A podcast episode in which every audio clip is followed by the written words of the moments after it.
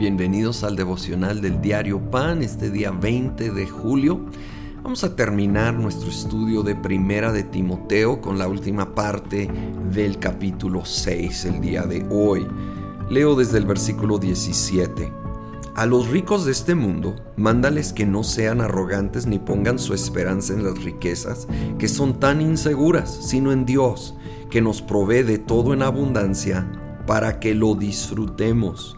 Mándales que hagan el bien, que sean ricos en buenas obras y generosos, dispuestos a compartir lo que tienen. De este modo atesorarán para sí un seguro caudal para el futuro y obtendrán la vida verdadera. Ahora, antes de decir, ah, eso no es para mí porque yo no soy rico, debemos entender que comparado con gran parte del mundo, si lo somos, aun si tú vives muy medido, somos bendecidos. Si tenemos alimento y techo, somos bendecidos.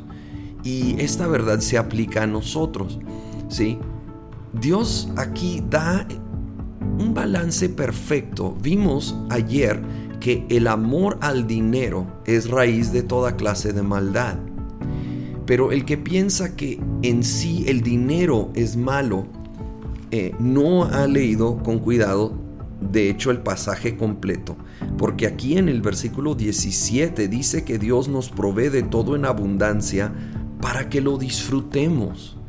Él sí quiere que disfrutemos, aún de lo material, con de nuevo un balance una actitud saludable, donde esto no es la prioridad, no es lo que amamos. Amamos a Dios. Nuestra fuente de gozo es nuestra relación con Cristo Jesús y la bendición que recibimos. Somos generosos con ello para ayudar a otros.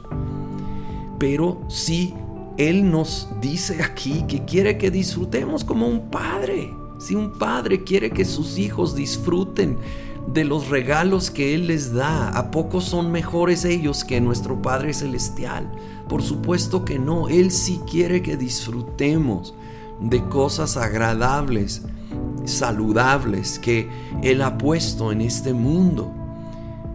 Y obviamente esto en su balance correcto, saludable, que no, no seamos arrogantes, como dice aquí, que nuestra esperanza no esté en la cuenta bancaria, sino en Dios. Y que seamos sobre todo ricos en buenas obras, como dice el versículo 18. Que abundemos en generosidad, en servir, en apoyar y bendecir en todas las maneras que, que Dios nos permite.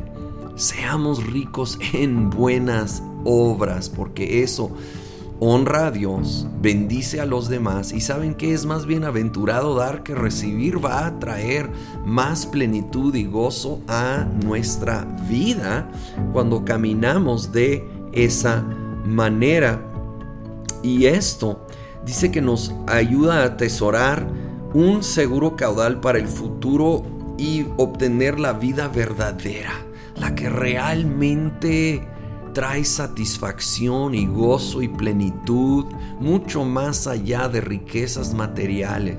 Es riqueza en nuestra relación con el Señor, en esas buenas obras que Él produce en nosotros. Él produce el querer como el hacer. Y lo que Él pone en tu camino, en tu corazón, abrázalo.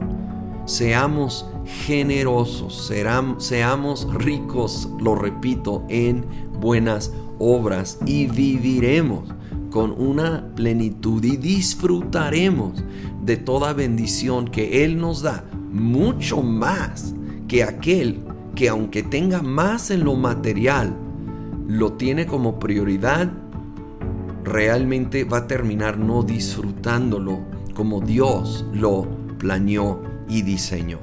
Así que Señor, nuevamente gracias Gracias por tu amor, gracias por tu provisión, gracias por tu abundancia, gracias que en ti tenemos lo que necesitamos.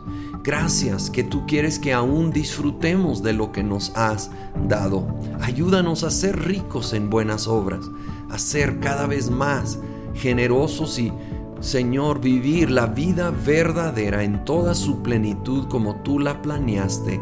Lo pedimos todo en el nombre de Cristo Jesús. Amén.